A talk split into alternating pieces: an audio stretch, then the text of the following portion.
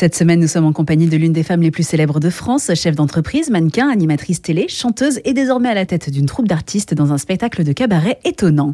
Euh, bonjour Clara Morgan. Bonjour. Alors Clara, que va découvrir le public sur scène? Je suis euh, la productrice de ce cabaret, donc euh, il y a beaucoup d'humour, du chant, grâce. euh, alors par exemple, l'humour, c'est plutôt le domaine de Martial, qui est le Monsieur Loyal. Ensuite, nous avons une chanteuse Audrey Hakoun, et qui est une des plus grandes voix françaises. Euh, Nous avons euh, la championne d'Europe de pole dance qui s'appelle euh, Coralie Père.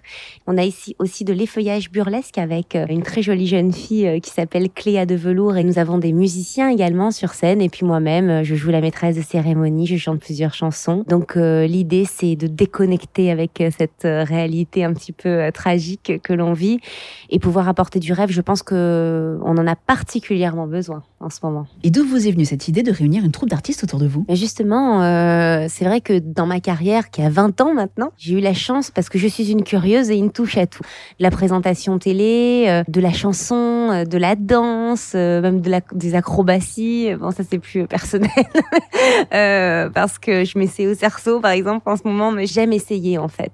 Avec le cabaret, et ça, ça a été une révélation, il faut justement toucher à tout un petit peu sans euh, sans qu'il soit euh, absolument nécessaire d'être le meilleur chanteur, la meilleure danseuse, le meilleur humoriste. Ça m'allait un petit peu comme un gant et comme pff, mon rêve euh, finalement c'est d'être entouré d'artistes et de vivre avec eux et d'en découvrir tout le temps et d'être tout le temps moi-même émue, eh bien c'est une place qui me sied pas mal. Clara, vous jouez à Paris, mais également en tournée dans toute la France. Exactement. Donc notre résidence, elle est parisienne. C'est euh, 23 avenue du Maine, dans le 15e.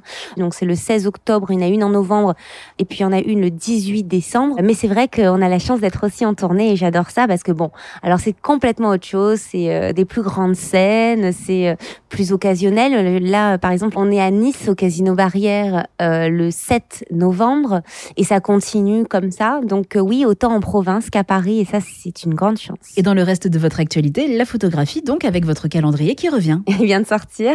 J'ai la chance de- d'en faire depuis pas mal d'années maintenant, en plus de choisir euh, à chaque fois le thème. Et cette année, si vous voulez, ça s'est un petit peu euh, fait euh, très naturellement. Bon, l'année dernière, c'était incroyable parce qu'on est parti au Japon et on a fait un calendrier qui s'appelait Geisha.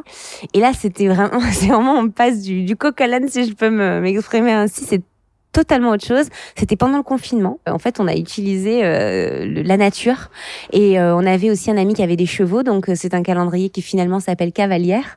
C'est la première fois que je mets pas de chaussures dans un calendrier parce que je suis toujours perchée sur des talons immenses de 13 cm minimum, non 12.